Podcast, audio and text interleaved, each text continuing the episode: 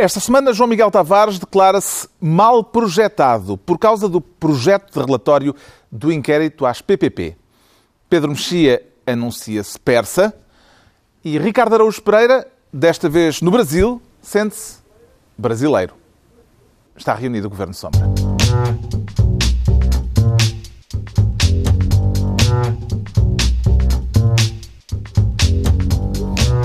Ora viva, sejam bem-vindos. No final de uma semana marcada pela greve dos professores em dia de exames nacionais, havemos de falar disso mais adiante neste Governo Sombra. Um Governo Sombra, desta vez com o Ricardo Araújo Pereira, do outro lado do Atlântico. Alô, Ricardo, ele está no Brasil e o povo brasileiro mobilizou-se com centenas de milhares de pessoas nas ruas, pessoas manifestando-se, manifestações gigantescas como é que está a sentir esse calor humano com que foi recebido aí em São Paulo, Ricardo? Agradou-lhe esta simpatia bom, brasileira? Carlos. Eu, antes de eu chegar estava tudo bastante calmo. Portanto, eu sou como aquela. É como aquela música dos Crowded House, só que em vez de eu trazer o tempo, trago o protesto social. Portanto, everywhere you go, you always take the social protests with you. É, enfim, um, um tema menos conhecido dos Crowded House. Ah, estou mas aqui, bem atenção, cantado. Estou aqui junto da ponte estaiada, obrigado, ponte estaiada, e aqui de ruas de São Paulo onde houve baderna e a ponte estaiada. Baderna é uma palavra que vamos ficar a conhecer nesta emissão. Tem sido bem tratado aí em São Paulo? Isso está a correr bem? Muito bem tratado. Eles, eles já nos desculparam a descolonização, ou pelo menos não me culpabilizam a mim pessoalmente por ela. Já vamos voltar a falar do Brasil. Por agora, vamos distribuir as pastas ministeriais, como é habitual. E o João Miguel Tavares quer ser Ministro do Desemprego Médio. Isso tem alguma coisa a ver com a Terra-média do Senhor dos Anéis, João Miguel Tavares? Não, não, não tem, mas pode, pode passar a ter. Pode passar a ter, porque, na verdade, António José Seguro esta semana armou-se um bocadinho em Frodo. É, aquele, aquele, em pequeno óbito socialista, digamos assim, porque ele tentou sozinho... Uh, Já salvar... tivemos um Frodo que era um, o líder de uma banda dos Tantra. É, coisas a, antigas. A, a, tua cultura, a vastidão da tua cultura, Carlos Vaz Marques, nunca. É, mas havia, na altura havia uns trocadilhos. Pode-se dizer que o líder partidário se armou em Frodo? pelas novas regras. Se calhar é, é melhor respeito. Mas eu explico porque é que ele armou bem em Frodo, porque ninguém está à espera que seja que a salvação da Europa barra Terra-média venha de António José Seguro. Mas ele, de repente, eh, surgiu com uma proposta esta semana que me pôs a pensar. E no isso... Fórum dos Progressistas Europeus. Exatamente. Nem sabia que existia. Uh, Alguém sabia? Não, então. Não, quer dizer, nós se calhar até sabíamos. Não sabíamos é que António José Seguro poderia fazer parte, não é? Exato. entrou, entrou sem convite, claramente. Uh, mas o que se passou foi o seguinte. Ele que é um penetra. Também não se pode dizer. É, agora temos que ter uma lista de. De, Pronto, termos, agora as coisas sérias. Bom, as coisas sérias. Ele, ele, na verdade, começou por ser tratado de forma muito pouco séria, venho aqui dizer, porque houve gente que caricaturou esta sua proposta, transformando-a em António José Seguro propôs que se mutualizasse um, o desemprego acima da média europeia. E, portanto, evidentemente, como qualquer pessoa que percebe minimamente matemática, ou, ou, todos os países teriam o mesmo número, ou então haveria sempre países acima e abaixo da média europeia, não é? já que essa é a definição é de média. Se, é para isso, é para isso que se faz as médias, exatamente. Mas o que ele quis dizer... Vasco Polivalente escreveu foi, isso no público. Maldosamente, inesperadamente. Sim, de forma inesperadamente ninguém estava maldosa. à espera de maldade. Shocking. da parte e então o que ele fez foi uh, propor que acima de 11% se mutualizasse os custos com o desemprego. Abaixo de 11% continuariam a ser pagos pelo Orçamento de Estado de cada país e acima de 11% passavam a ser pagos pelo Orçamento de Estado comunitário. Hum. Ora, a proposta realizável? Eu acho pelo menos a proposta estimulante, não é? E isso é... Convém dizer que é só em 2020, só depois de 2020. Só de 2020, mas é, há aqui um lado surpreendente que é uh, António José Seguro falou e eu fiquei a pensar que é uma causa e efeito que nunca até hoje me lembro de ter acontecido na minha vida. E, de qualquer forma, o que eu espero... Estás a dar o flanco, ao pôr disso dessa maneira, pois estou, estás pois a dar o flanco. Eu sei, eu sei que estou. Uh, eu pensei muito nisso. Foi por isso que eu falei na causa efeito, mas mesmo assim não sei bem, não é? Ah, bom, mas seja como for... Ele pensa. Ele pensa. E foi António Seguro que conseguiu. Mas, mas o, que eu, o que eu acho não é que ele agora Há currículos de... partidários com menos feitos. Bom, mas o que eu quero dizer é que a seguir, espero que António José Seguro dê o segundo passo, para o qual vai precisar toda a energia e as artes mágicas de Gandalf, no mínimo, que é, um, que é conseguir que haja uma flexibilização das leis laborais e que todas as pessoas na Europa tenham as mesmas leis em todos os países, porque é evidente que os países mais ricos e com, com, e com leis laborais mais flexíveis não estarão certamente dispostos a estar a pagar os desempregos em, em países com regras laborais totalmente diferentes, como é o caso de Portugal. E, portanto, Estou à espera desse hum, próximo passo de António José Seguro. Hum. Agora, de qualquer forma, ele teve uma ideia que eu acho que merece ser discutida. E só isso, o meu aplauso efusivo. Aí, à distância, eh, Ricardo Araújo Pereira consegue estabelecer a média entre as propostas de seguro e as opiniões de João Miguel Tavares? Consegue tirar a bissetriz? É difícil fazer essa média, até porque esta, esta proposta de mutualização não lucra aos países do norte da Europa. E ainda esta semana no jornal saiu um texto muito interessante, baseado em números do Eurostat, do Eurostat, atenção, eu não sei se se percebe que eu não sei exatamente o que é o Eurostat, mas são, são números com muito prestígio e, e era um texto que basicamente dizia o seguinte: os países que estão a ser ajudados, e notem que estou a fazer o gesto de aspas com as mãos, empobrecem. E os países que estão a ajudar têm enriquecido desde 2009 até hoje. E, portanto, eu, eu gostava muito de participar numa ajuda destas, em que eu ajudo uma pessoa a empobrecer enquanto ao mesmo tempo enriqueço. Deve ser por isso que se diz, é, sabe tão bem ajudar os outros. Uma pessoa sente-se melhor e sente, porque fica com mais poder de compra. É a definição de altruísmo, de certa forma, não é? Uh, dá para dá para se, nos sairmos bem. O que é que lhe parece a sugestão do líder do PS, Pedro Mexia? Não faço ideia em concreto da questão da. Até porque em 2020 nem sabemos o que é que estaremos a fazer. Até porque não sabemos onde estamos em 2020. Sabemos que uh, tudo o que seja, como o João Miguel uh, falou, falámos, estamos a falar de mutualização, estamos a falar de harmonização, estamos a falar, no fundo, de solidariedade. Uh, e nessa, nessas matérias as opiniões públicas europeias em geral estendem o dedo médio. É isso, é isso, é isso que, nós, que nós temos visto. Ou seja, essa ideia, a mutualização, uma ideia muito bonita, e, e, nestas e noutras áreas, se de facto, e, e, esta, e esta questão não pode ser escamoteada, nunca tinha dito isto. temos, cinco, temos cinco anos de programa, nunca tinha dito escamoteado. Não pode ser escamoteado. É que os, os povos europeus não gostam especialmente uns dos outros. E, portanto, uh, e podem muito bem com a desgraça alheia. E essa ideia que seria eh, uma boa ideia, parece aquela famosa resposta do Gandhi, quando lhe perguntaram o que é que ele achava da civilização ocidental, ele disse seria uma boa ideia. um, e a União Europeia, eh, uma União Europeia solidária, seria, seria uma, boa, uma boa ideia. mas, enfim... Tem, temos, talvez em 2020. Tem, talvez em 2020, é. Está entregue a pasta do desemprego médio ao João Miguel Tavares, com ou sem dedo médio. E o Ricardo Araújo Pereira vai ser, esta semana, Ministro dos Negócios Semi-Estrangeiros. É por também sentir, como António José Seguro, em relação ao investimento brasileiro, que o Brasil não é bem um país estrangeiro, Ricardo Araújo Pereira. Foi contaminado uh, por não, estarem não do outro lado do Atlântico? isso. É porque o Paulo Portas, que é Ministro dos Negócios Estrangeiros, está tão preocupado com os negócios nacionais que acaba por ser Ministro dos Negócios Semi-Estrangeiros. Ah, é mesmo por causa do Ministro, então, que quer uh, falar disto. Mas o cargo dele não é, uh, já não é dos negócios estrangeiros? Exatamente. É isso, é uma, é uma mistura, porque ele agora com esta, enfim, este tempo de antena que ele teve lendo a sua moção ao Congresso do CDS, que foi transmitida aparentemente na íntegra por vários... Eu, eu salvei-me disso, porque uhum. aqui no Brasil eles deram pouca atenção a, a, essa leitura. Mas, eh, mas parece que leu na íntegra. E eu acho isso bem até, porque já defendi esta ideia antes e, e reforço que é o CDS, na verdade, somos todos nós.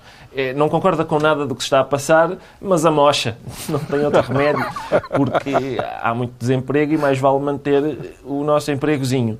Agora, eu gostei muito de, daquele... Do, enfim, das, das propostas. Eu gostei de, de, da preocupação com, com a economia, com o estado da economia, de, da, revolta perante o elevadíssimo número do, do, desemprego.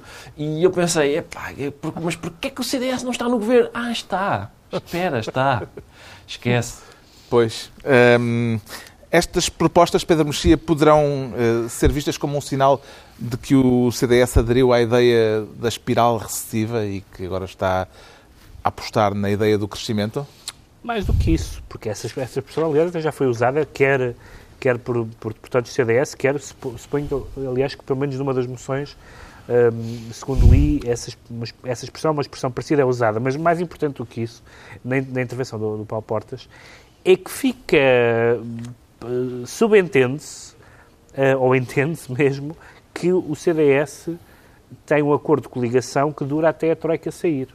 Esse é o facto político esse é o facto político e que, portanto, até a Troika sair, o país estava em estado de emergência.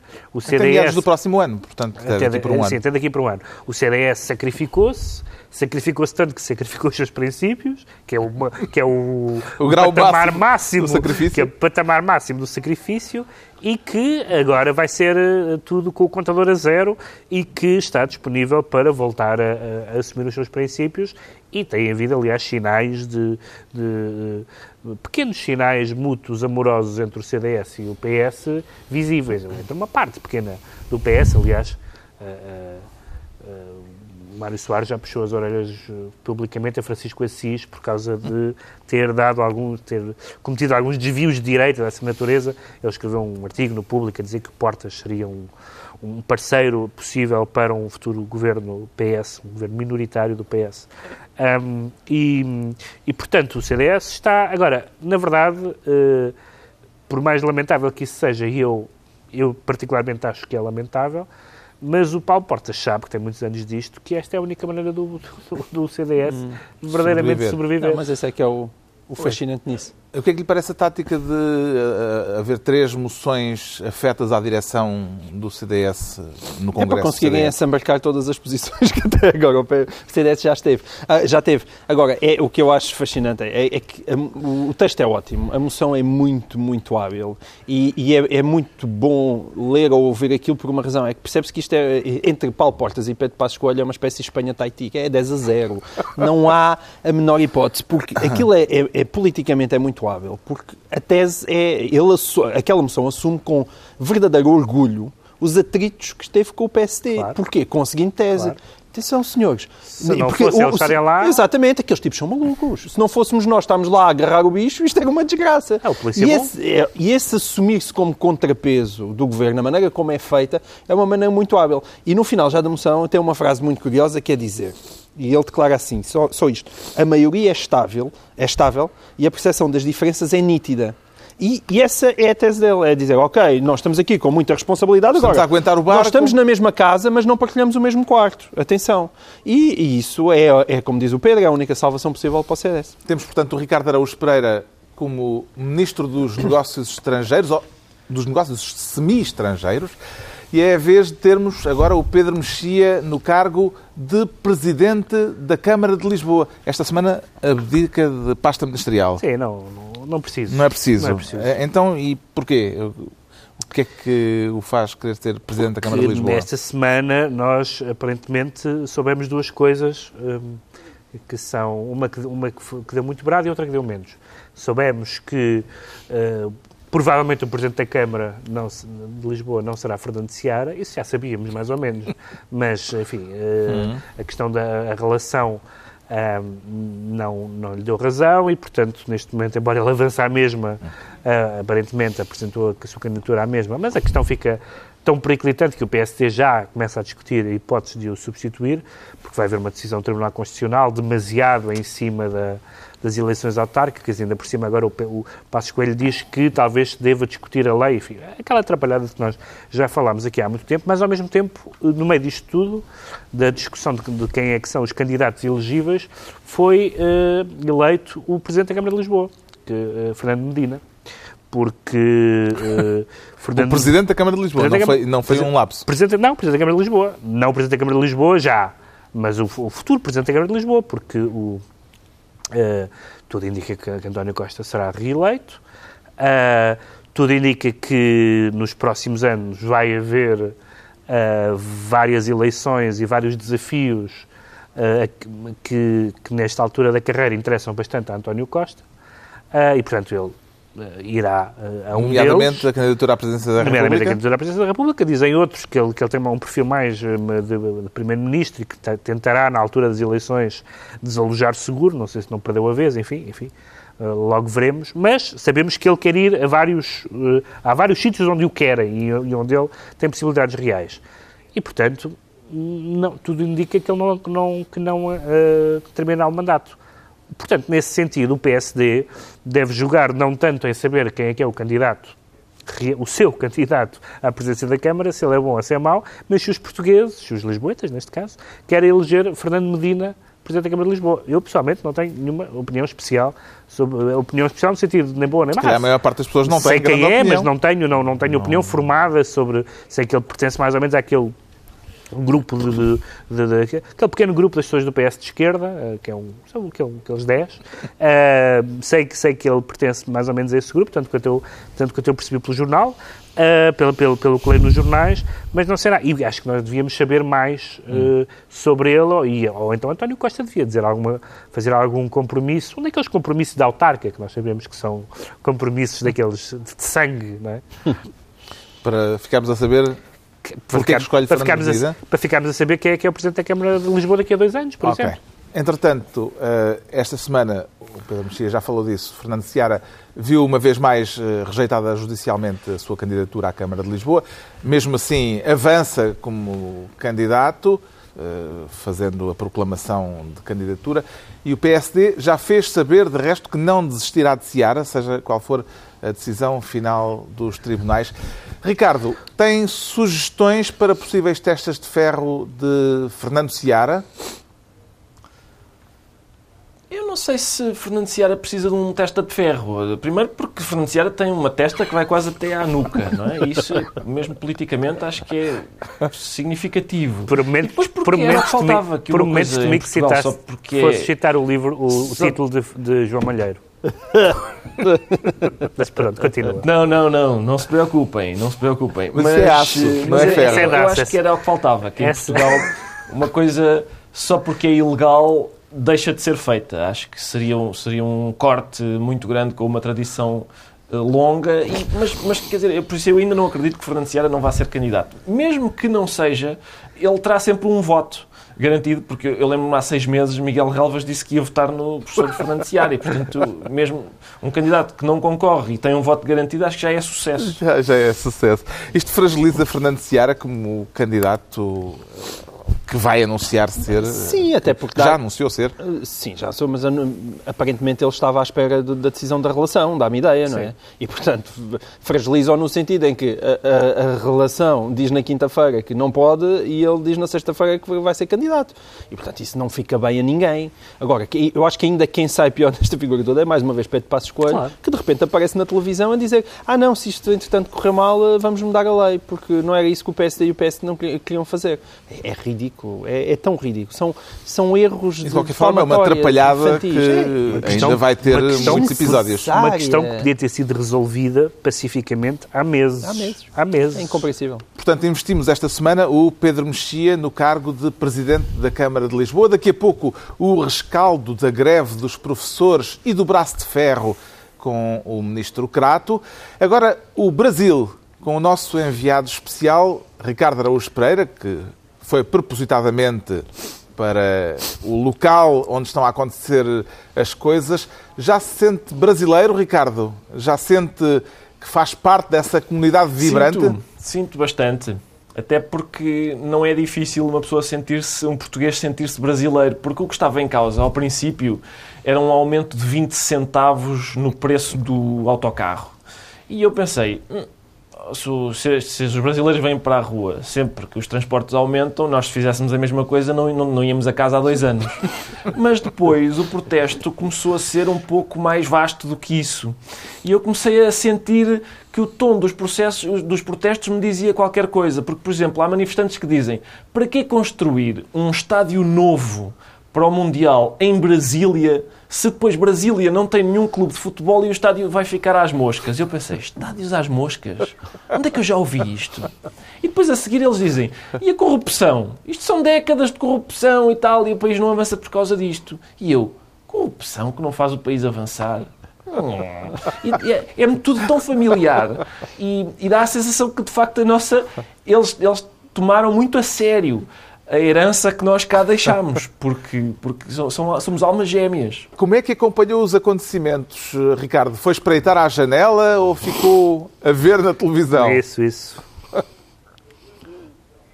Eu, eh, ao princípio, não tive outro remédio se não espreitar à janela, porque o meu hotel é mesmo na Avenida Paulista e a televisão, nos primeiros dias, optou por não transmitir os protestos com, na esperança de que eles uh, morressem por si. Hum. Mas uh, fiquei contente porque, a certa altura, o, o, o, o povo brasileiro conseguiu, de facto, que fosse revertido o aumento de 20 centavos no bilhete. Portanto, eles, ao fim de uma semana intensa de protestos enormes, conseguiram fazer reverter 20, 20 centavos no aumento do bilhete. Para resolver a corrupção, a criminalidade, a violência. Espero que eles tenham as noites livres nos próximos 10 anos, porque vai ser preciso umas manifestações valentes para isso. Mas a revolta não aconteceu apenas nas ruas. Os telespectadores também se revoltaram, apesar dos esforços, por exemplo, do apresentador da Rede Globo para evitar a baderna. Então, mas baderna eu sou contra, velho. Baderna não me inclua, me inclua fora dessa. Me inclua fora dessa nesse negócio de baderna. Me inclua fora dessa. Entendeu? Eu acho que o protesto tem que ser pacífico, não pode ter depredação, não pode impedir via pública e joga esses caras contra a população, porque tem muita gente já revoltada contra essas pessoas que estão fazendo esse tipo de protesto violento. Então, vou fazer uma, uma pesquisa em cima disso aqui. Deixa eu ver a pergunta que fizeram aí. A pesquisa. Onde é que está a pesquisa? Você é a favor desse tipo de protesto? Que inclui aí depredação pública, o pessoal andando nas vias públicas. Não estou perguntando sobre o aumento da passagem, que eu também sou contra, mas o tipo de protesto que tem acontecido com quebra-pau. Até agora, a maioria, é, eu não sei se os caras entenderam bem, mas a maioria está achando que esse protesto de quebrar tudo e tal é legal. Quer dizer, a opinião do povo prevalece. Eu não quero aqui, eu dou a minha opinião. Eu não sou a favor de tipo de quebra-quebra, protesto, porque eu acho que é vandalismo. Acho que é vandalismo. É, esse tipo de protesto com baderna, eu sou contra. Eu votaria no não. Eu votaria no não, porque eu não sou a favor desse tipo de protesto. Você é a favor desse tipo de protesto? Não. 1.233 pessoas estão dizendo não. Mas quase, quase 1.700 pessoas que não aguentam mais estão dizendo sim. A voz do povo é a voz de Deus. Tá pau a pau, mas tem muito mais gente dizendo que sim do que que não. Se bem que está pareado. Será que nós formulamos mal a pergunta? Você é a favor de protesto com baderna? Eu acho que essa seria a pergunta. 2.839 pessoas disseram que são a favor desse tipo de protesto. o cara que liga, está vendo ali tudo calmo, tranquilo, pode achar até que a pergunta é essa. Faça a pergunta da primeira da, da forma que eu, eu, eu pedi para formular. Repito, sou a favor de manifestação pacífica, sou contra aumento de ingresso, sou a favor de melhoria no transporte coletivo, não teria aumentado as passagens de ônibus, metrô e trem, eu não teria aumentado, não teria aumentado mesmo, mas eu, faça a pergunta do jeito que eu pedi, por favor. Você é a favor da, da, da, de, de protesto com baderna? Porque aí fica claro, senão o cara não entende. É, cadê a outra pesquisa que eu pedi para fazer aí, para ver se as pessoas entenderam ou não e se é isso mesmo? Você é a favor de protesto com badernos? Aí está eh, começando só a pesquisa, para ver se o povo não tinha entendido da outra vez ou se tinha. Mas o povo, já deu para sentir, o povo está tão pé da vida com o aumento de, de, de passagem não interessa eh, se é de ônibus, se é de trem, se é de metrô. O povo está tão pé da vida que apoia qualquer tipo de protesto, pelo que eu vi. Fiz duas pesquisas, achei até que uma palavra poderia é, simplesmente não estar tá sendo bem entendida, a palavra protesto, poderia englobar com, é, é, um protesto com baderna ou sem baderna, mas. As duas pesquisas deram praticamente a mesma proporção, o mesmo resultado. As pessoas estão apoiando o protesto porque não querem aumento de passagem. Então pode tirar daqui. E pronto, ganhou a baderna e o povo, o povo está pé da vida. Talvez a pergunta pudesse ainda ser melhorada, não, Ricardo? Se calhar eh, podia-se dar um jeitinho para tornar sim, a coisa sim, mais tenho, explícita. tenho muita pena, sim, tenho muita pena que o apresentador não tenha eh, avançado com uma terceira pesquisa. Se este protesto uh, incluir uma intenção dos manifestantes de tornarem obrigatória a sodomia praticada especificamente no seu rabo, senhor telespectador, o senhor concorda com estes protestos? Eu gostaria, enfim, talvez aí... E tu achas que os números seriam baixos, é isso? Enfim, uma, uma mudança. Tu achas que o resultado seria baixo? Ah, quer dizer, talvez, talvez. Depende das Não áreas geográficas. mas atenção, vai haver, vai haver, não tenho dados que me permitam Tá, avaliar é. isso relativamente ao povo brasileiro, mas acho que vai haver um, um protesto específico contra a Globo e ontem estive num programa da Globo e havia lá nos corredores da estação alguma apreensão por causa justamente de um, de um protesto que se imagina que vai ser feito especificamente contra a Globo. É importante dizer que isto não é da Globo, isto é da- do YouTube, porque se tornou também um sucesso nas redes sociais eh, e passou eh, a tornar-se um, um fenómeno no YouTube. Temos então o Ricardo Araújo Pereira, brasileiro, e vamos agora ter o Pedro Mexia, persa. Não me diga que está entusiasmado com o clérigo. Pedro Mexia. Nunca me, nunca me entusiasmei com um clérigo, nem, nem- nunca nenhum clérigo se entusiasmou comigo, felizmente.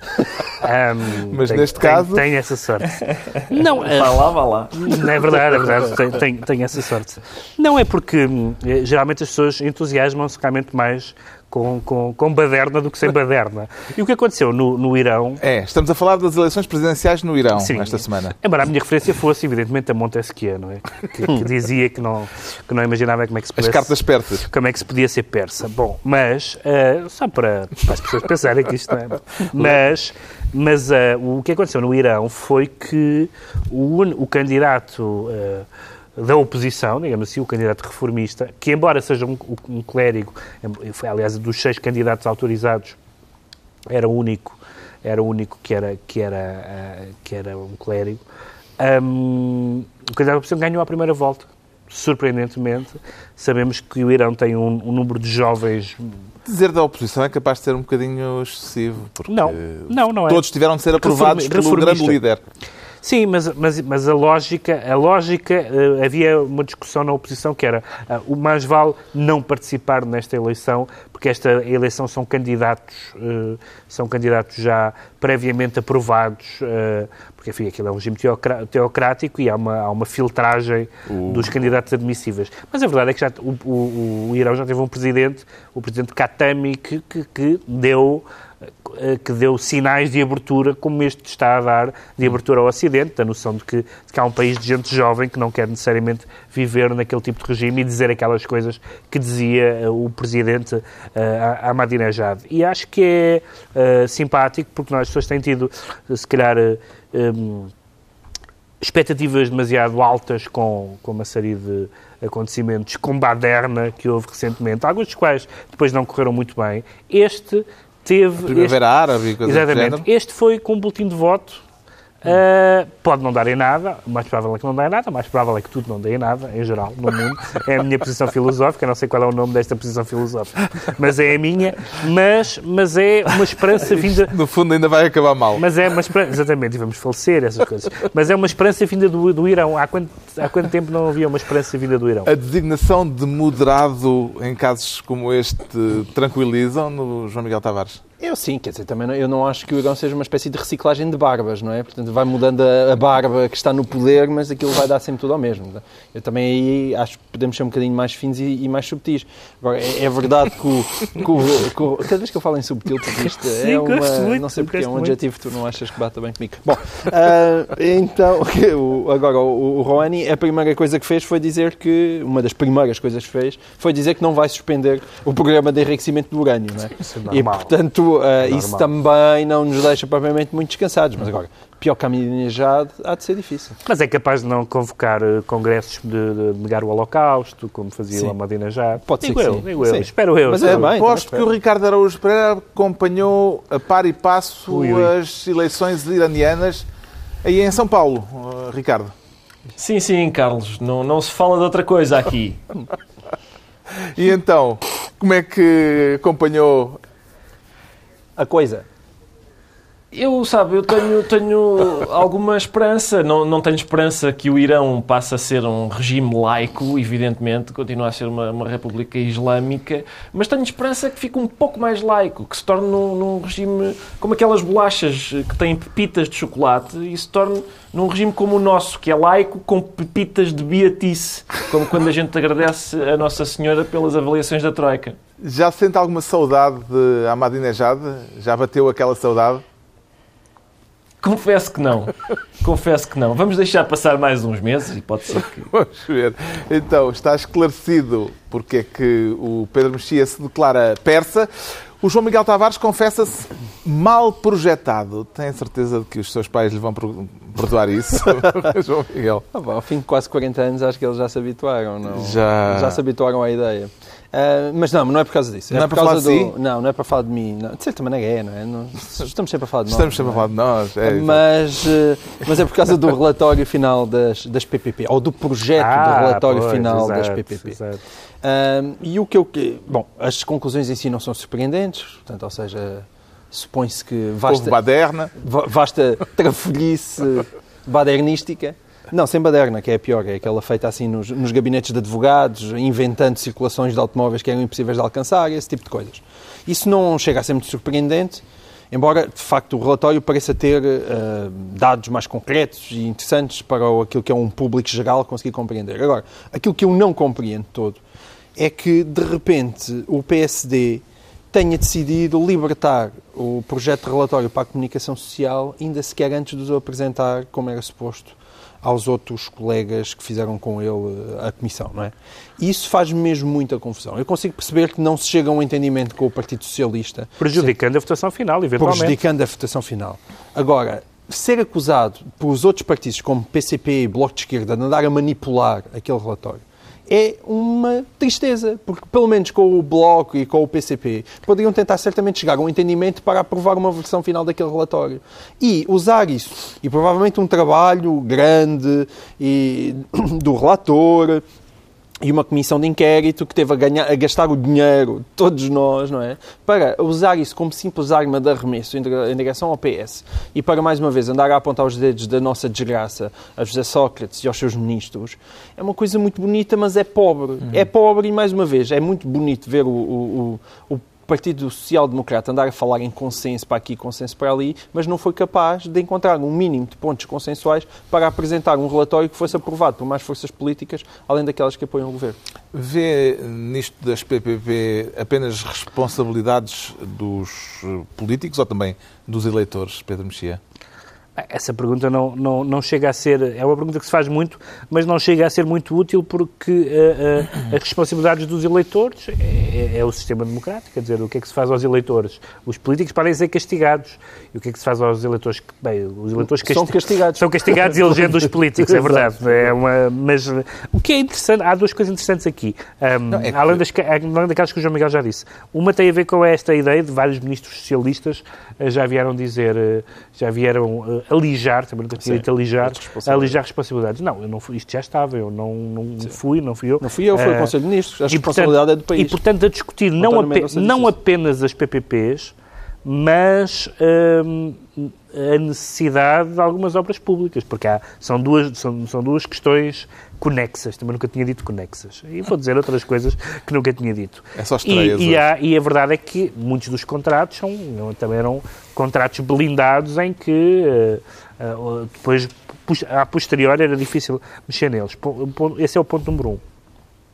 O ponto número dois, não me lembro qual é, já sei. O ponto número dois, o ponto número dois é que Uh, enfim, subscrevo o que o João Miguel disse sobre, sobre o relatório, sobre a inabilidade política do PSD, mas o ideal é que nestas coisas, uh, uh, que estas coisas fossem decididas e denunciadas e corrigidas pelo Tribunal de Contas. Não estou a dizer que o Tribunal de Contas não o tenha feito, mas estou a dizer que um, as comissões parlamentares, comissões parlamentares deste género, dizer que uma comissão parlamentar eh, é instrumentalizado, instrumentalizada tende a ser quase uma redundância, porque muitas, muitas vezes se utiliza estas comissões parlamentares como atos revanchistas contra o governo anterior eh, e, sobretudo, quando as coisas estão a correr mal. E, portanto, eh, se há e algumas das ilegalidades e de, de, de atos danosos, de gestão danosa, etc., descritos no, no relatório, naquilo que veio, pelo menos na imprensa, se são verdade, hum. são atos criminais, e são atos, alguns criminais e outros são pelo menos atos de, uh, ilegais, e portanto os tribunais, nomeadamente o Tribunal de Contas, uh, deve zelar por isso. Vê nisto, Ricardo, algum paralelo com o que está a acontecer aí no Brasil, nesta coisa das PPPs? Eu não sei se eles têm PPPs. O meu receio principal é que este relatório sobre as PPPs seja ele próprio uma PPP, no sentido em que estas comissões de inquérito parlamentar são muitas vezes integradas por deputados, ou seja, entidades públicas, que são ao mesmo tempo advogados, ou seja, entidades privadas que magicam coisas que depois têm, redundam em PPPs e, portanto, o próprio relatório seja uma parceria público-privada no sentido em que esses deputados barra advogados são eles mesmos uma PPP E há vários- e redigem um PPPs. E há vários deles que, para, para citar a frase... E a gente do- papa paga tudo. para, para citar a frase do, para citar a frase do, do, do pivô brasileiro, há vários deles que estão bastante P. PP, PPP da vida com esta, com esta decisão. Papa paga. O Papa povo paga é está bom. pé da vida. Está. PPP da vida. Yeah. Deixa-me só dizer uma coisa, deixa-me só fazer um paralelo, porque, eu- porque eu não cheguei a dizer nada sobre o Brasil, ah, e queria só acrescentar uma coisa que é, o caso do Brasil prova uma coisa que, que tem, sido, que tem sido clara, é que o, o povo sai à rua, em massa, para denunciar governos de direita e países onde não há crescimento nem prosperidade. É, foi, é o, caso, o caso brasileiro, é o exemplo daquilo que nós temos vindo a, a- a- aqui a falar durante os últimos tempos. Foi só para... Ricardo, este apontamento sugere Só um apontamento de reportagem. alguma nota ou algum sublinhado? Não, mas é o que eu sinto aqui nas ruas é que o povo está na rua para protestar que o governo não seja suficientemente de esquerda, Carlos. É isso que está a passar. É isso, é. Como sempre, aliás. É como Temos, sempre, como, portanto, como, como, Como, como cada vez que acontece que cada vez que o povo como o povo rua. costuma fazer. Temos, portanto, João Miguel Tavares mal projetado. Vamos ver como evolui a avaliação eh, de responsabilidades pelos custos das parcerias público-privadas e como é que eh, a maioria e a oposição se entendem no Parlamento a res- a respeito deste projeto de relatório. E agora, o braço de ferro entre os professores e o Ministério da Educação em dia de greve, eh, ou melhor, em dia de exames nacionais, com uma greve em dia de exames nacionais. Quem é que ganhou o duelo, Pedro Mexia? Neste duelo, rap- telegraficamente, este duelo, este tipo de duelo só pode ser ganho pelo, pelos sindicatos e pelos, pelos professores, e ma- mais do que pelos professores, foi o caso? pelos sindicatos. Eu acho que sim, Eh, eu acho que sim, e será sempre a ideia, quer dizer, eh, o, o- Podia não ter sido. o- é difícil que não seja. Quando é que não, foi? No passado, quando é que não foi? Não, mas, mas neste no, caso... No neste- passado, quando aliás, é que não foi? nós dissemos No aqui, eu disse no, aqui no, que... no passado, quando houve braços de ferro, os ministros foram remodelados. Certo. E, Mas portanto, é, o ministro Crato, que escreveu muito sobre a questão do Ministério da Educação e falou da implosão do Ministério da Educação, não sugeriu que fosse... isso sugeriu, não é? Fosse não, ignora, não ignora qual tem sido o desenlace sucessivo destes braços de ferro. Certo, mas que eu me recordo, nunca tinha havido ninguém que tivesse chegado ao ponto de requisitar todos os professores para vigiar um exame. E eu tinha dito aqui na semana passada, porque eu achava que isto não dava para empate, ou ganhavam uns ou ganhavam outros. E a partir do momento, é verdade que o Ministério pode O dizer ministro, que- o ministro- foi obrigado a remarcar o exame para uma fatia, apesar de tudo, grande Sim, de fatia, alunos. exatamente. Portanto, foi um recuo. Essa fatia grande é que é significativa. Dizer que é mais de 70% é, é claramente pouco. Porque se ficaram 20 e tal por cento, 20 e muitos por cento de alunos sem fazer o exame, significa que a greve dos professores deve ter sido acima dos 95%. Quer dizer, estamos a falar de, ao requisitar os professores, que eram muitíssimo mais os professores do que os alunos, não é? e nós estamos a falar de um professor para cada 20 alunos a vigiar uma sala. E, portanto, a- a- a- os números tiveram que ser altíssimos. Nuno Crato chegou-se à frente à mesa e perdeu. Ah, provavelmente ele deveria ter sido mais prudente. Entretanto, se- em relação Embora à ele greve geral da próxima quinta-feira, Nuno Crato já, Já alterou, uh, é? mudou uh, antecipou a data de e, portanto, atuação. aí, mesmo o seu próprio argumento de ah, estas datas não se podem alterar porque isto é uma confusão tétrica, quer dizer, quer dizer, aquela não se podia mudar e esta de repente pode-se mudar, antecipar um dia. Quer dizer, é aquelas más desculpas de, de alguma coisa, aquela argumentação que fica a meio caminho e eu acho que Nuno Crato foi apanhado aí. Ainda que eu acho que os professores, ah, nomeadamente a maneira que a FENPROF tem de liderar estas coisas, ah, acho, digamos assim, de forma subtil, cavernícola, o certo é que Nuno Crato, o certo é que Nuno Crato, sim, porque tudo se mistura. Ou seja, eu acho- os professores têm imensas razões de protesto. Acho que nomeadamente a questão de terem mais alunos por sala. Tenho muitas dúvidas que isso justifique hoje em dia. Acho que isso prejudica realmente as aulas e, e eles têm razões em muitas coisas, mas misturam tudo. E esta greve foi feita por causa das 40 horas, que eu acho que é uma péssima razão, e mesmo por causa da questão da mobilidade especial, quando para qualquer pessoa um horário zero é uma coisa obscena nos tempos que correm. E, e então todas as, as razões se misturam e é sempre aquela coisa, voltamos sempre ao não sei para onde é que vou, só sei que não vou por aí, mas isso, isso não é nada, não é nada. Acho, é, é muito pouco achinho para aquilo que nós estamos a atravessar nos dias de hoje. Como é que acompanhou as notícias da greve dos professores aí à distância, Ricardo Araújo Pereira? Com muita curiosidade, Carlos. Acompanhei com muita curiosidade, sobretudo a partir do momento em que entrou no debate aquele senhor da JSD e perguntou quanto é que custa isto dos sindicatos? E eu realmente acho que é uma pergunta pertinente e gostava de saber a resposta e mesmo a, própria, a como é que está a democracia ao quilo. Eu gostava de saber isso só para fazermos contas e, e, termos uma ideia de como é que se temos ou não temos dinheiro para isto. Mas é, é eu, eu gostei muito da, da, também da, daquela, às vezes, uma uma crítica, a, infelizmente, esta deriva esquerdista dos, dos sindicatos. E a culpa não é só dos sindicatos, é também dos trabalhadores, que podiam muito bem filiar-se naquelas outras organizações de defesa dos direitos dos trabalhadores mais à direita. Ai, não há. Espera, não há. Bom, estamos na altura dos decretos já e o Pedro Mexia decreta, é, é um decreto um tanto melancólico, Sim. Uh, os sopranos a série de televisão, evidentemente. Sim, porque aconteceu uma coisa, tem a ver evidentemente com a morte de James Gandolfini, aconteceu uma coisa inesperada, acho eu, para a nossa geração, um pouco inesperada, para mim foi totalmente inesperada, que foi, de repente, nos, na última década e meia, a televisão é melhor que o cinema. Uh, e os Sopranos foi um momento muito importante nessa. A HBO em geral e a, televisão por, por cabo foi uma, uma, muito importante nesse processo em que, em que o cinema se tornou cada vez mais adolescente, no mau sentido, também há bons sentidos da palavra, naturalmente, e, os, e, o, e, a televisão se tornou mais adulta, e os Sopranos, que foi buscar um tema que parecia completamente esgotado e, e cheio de clichês, como era a máfia, e, humanizou-a, num certo sentido, e, a, a, a, a, personagem do James Gandolfini, que é evidentemente uma estrela uh, inesperada, ele próprio brincava com isso, um, uh, e, que, e, que, morreu agora, mas que ficou, felizmente hoje com em dia, esta, anos. com 51 anos, felizmente hoje em dia as pessoas colecionam as séries e os, as, já ninguém nos tira as sete temporadas, seis ou sete? São sete. Sete de, desdobrada à última do, duas. temporada dos Sopranos. O João Miguel Tavares decreta a dureza de Durão. Exato. É porque eu, eu diverti-me esta semana a, a, ler em países estrangeiros os editoriais do Le Monde que estavam possessos com Durão Barroso por uh, alegadamente ter chamado reacionária à França por querer, uh, mais uma vez, impor a sua exceção cultural num tratado. A sua não, a europeia. É, eu acho que é mesmo mais a francesa.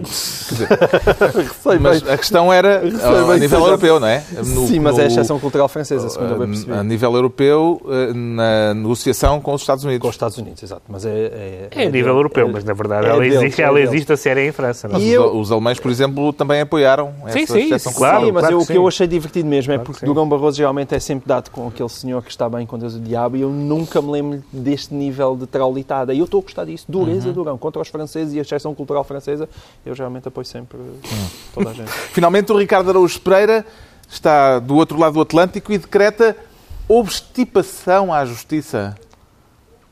Obstipação. Justamente, Carlos. É um, é um, novo tipo de obstrução à justiça, é a obstipação à justiça e terá ocorrido no Algarve. A, a, a, polícia fez umas buscas na Câmara de Portimão e, de acordo com o Correio da Manhã, um dos autarcas terá engolido um papel, obrigando a PJ a aguardar duas horas e meia para ter acesso ao documento. E, e portanto, pareceu-me pareceu, motivo mais do que suficiente para decretar eh, um castigo forte para esta obstipação à justiça. Pronto, a justiça às vezes cheira mal, não é? Está concluída mais uma análise da semana. É Dois a oito dias, à mesma hora, novo Governo Sombra, Pedro Mexia, João Miguel Tavares e Ricardo Araújo Pereira, já entre nós. Boa viagem de regresso, Ricardo. Já sou Muito embora. obrigado. Na bateria.